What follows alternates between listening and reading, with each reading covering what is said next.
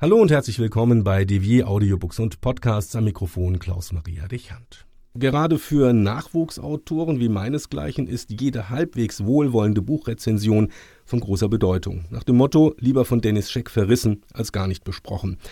Da es aber selbst für einen Verriss des aktuell obersten deutschen Literaturwächters entweder einen Vertrag bei einem großen und namhaften Verlag oder einen Platz auf der Spiegel Bestsellerliste braucht, spielen für unser eins ganz andere Menschen eine sehr große Rolle, Buchblogger.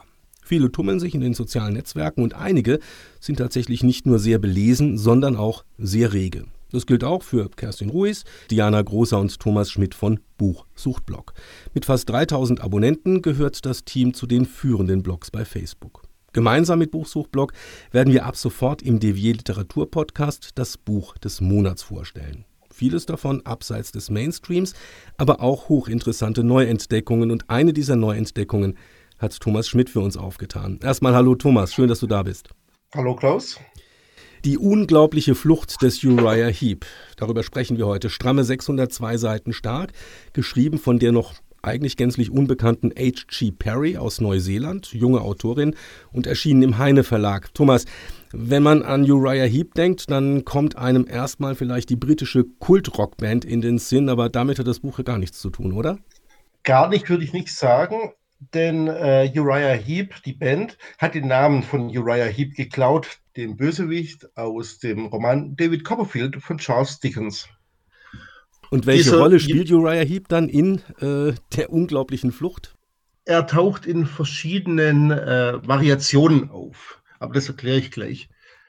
Die Hauptfigur ist Charlie Sutherland, ein 26-jähriger Literaturprofessor mit einem unglaublichen Talent. Er kann literarische Figuren nur durch seine Vorstellungskraft zum Leben erwecken, wenn er liest. Das ist manchmal harmlos, wenn zum Beispiel äh, Puder Bär zum Leben erweckt wird. Es ist etwas problematischer, wenn es irgendein Monster aus einem Fantasy-Roman ist. Oder aber es kann richtig problematisch werden, wenn es ein Bösewicht aus einer Geschichte wie von Charles Dickens ist, der einen sinistren Plan verfolgt, wie eben dieser Uriah Heep. Was für ein sinistrer Plan könnte dahinter stecken? Die Ausgangssituation des Buches ist folgende. Es gibt einige Menschen, die diese Figuren zum Leben erwecken können. Manche, wie gesagt, wie äh, Charlie eher harmlos, andere wollen dadurch die Welt verändern und damit auch die literarische Welt verändern. Und der Bösewicht, ein unbekannter Beschwörer in diesem Buch, hat eben genau dieses vor. Er will die Welt so schaffen, wie er sie sich vorstellt, ohne Rücksicht auf Verluste, ohne Rücksicht auf die literarischen Vorlagen, ohne Rücksicht auf unsere Welt. Und dazu nutzt er eben diesen Uriah Heep, der äh, eigentlich ein ziemlicher Schleimer und unterwürfiger äh, Typ ist, der versucht, aus seinem Buch rauszukommen, weil es total nervig ist, immer der Bösewicht in einem äh, Charles Dickens Roman zu sein. Niemand mag einen, jeder ärgert sich über einen und die äh, Frauen kriegen eh dann die anderen ab. Ja, und wie gesagt, diesem Charlie passiert es eben, dass er diesen äh, äh, Uriah Heep zum Leben erweckt und es nicht schafft, ihn zurückzulesen in, in sein Buch, sondern Uriah Heep haut ab und stiftet einiges an Unruhe.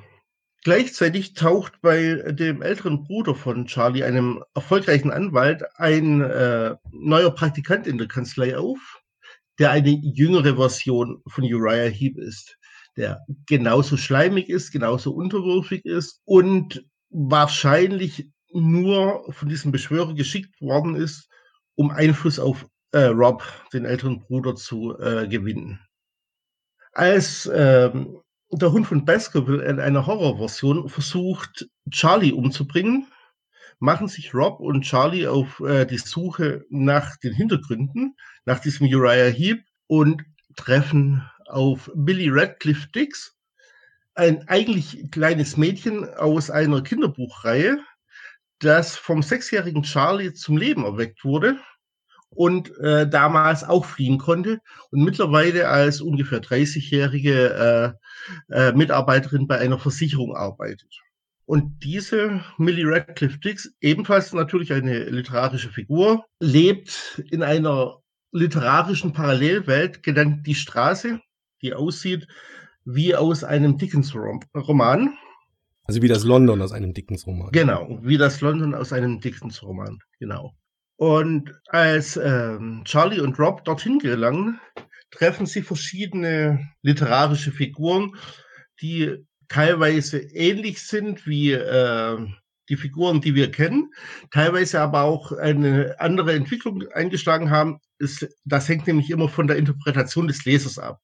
So haben gibt es zum Beispiel Dorian Gray aus Oscar Wildes Bildnis des Dorian Gray, der heute als Internetbetrüger arbeitet und Probleme für die äh, literarischen Figuren löst. Weil man muss sich vorstellen, die haben weder Pass noch Geld noch äh, irgendwelche anderen Unterlagen, die sie dringend brauchen. Und er besorgt ihnen alles, was sie haben wollen. Also typisch Dorian Gray. genau, eben.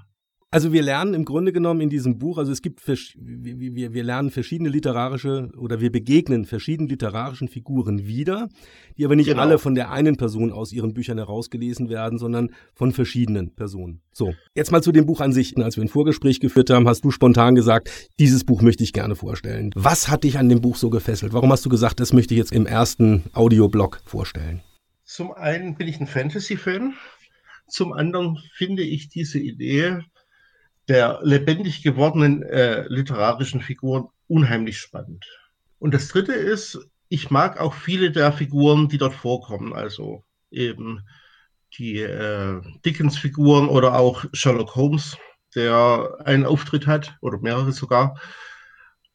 Das Buch erinnert zwar manchmal ein wenig an ähm, die Tintenwelt-Trilogie von Cornelia Funke oder ähm, an die Tuesday Next-Reihe von Jasper Ford, wo es auch um äh, das Leben von Figuren in den Büchern geht, dass sie führen, wenn niemand die Bücher liest. Aber es ist doch was komplett Eigenständiges und hat mich einfach von Anfang an total gepackt. Es ist spannend, es ist lustig, hat einen gewissen Tiefgang.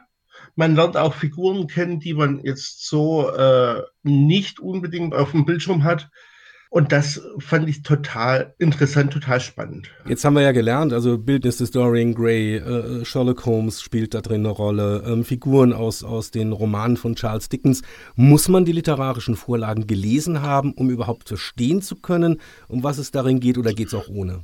Es geht auch ohne, äh, denn die Figuren werden erstens sehr gut charakterisiert.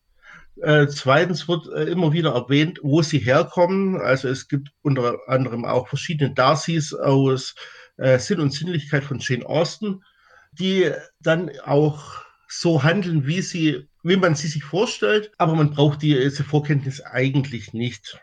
Aber man hört raus, dass also die Autorin H.G. Perry, eine junge äh, Autorin, tatsächlich auch Literaturwissenschaftlerin ist. Das denke ich. Definitiv, ja ähm, kommt ganz gut durch. Also ich habe auch an die Tintenwelt-Trilogie als erstes denken müssen äh, von Cornelia Funke, was du vorhin gerade auch kurz erwähnt hast, ist das, was einem er als erstes in, in, in den Sinn kommt, wenn man den allein schon den Klappentext äh, äh zu diesem Buch liest.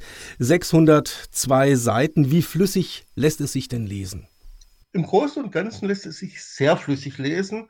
Zwischendurch hat sie mal ein paar Phasen, wo sie sehr ins Detail geht wo es etwas langatmiger wird, aber das sind relativ kurze Sequenzen. Äh, Im Großen und Ganzen ein sehr angenehmer Text, sehr flüssig zu lesen, kein Problem. Und auf jeden Fall ein großer Erfolg für eine junge Autorin, die bei uns noch gänzlich unbekannt ist, dass sie gleich in der Übersetzung ähm, hier beim Heine Verlag erscheinen durfte. Also das ist auf jeden Fall mal ein ja, Senkrechtstart für eine junge Kollegin an dieser Stelle. Ja, wenn du Sternchen vergeben müsstest für ja, die unglaubliche Flucht des Uriah Heep, sagen wir mal von 1 bis 5, wie viele Sternchen gibt es denn von Thomas Schmidt von Buchsuchtblog? Also ich wäre da bei vier Sternen. Es ist ein sehr gutes Buch, aber es ist kein perfektes Buch. Dazu hat sie noch ein paar zu viele Längen drin, aber das sind, das ist Jammern auf sehr hohem Niveau, sag ich mal.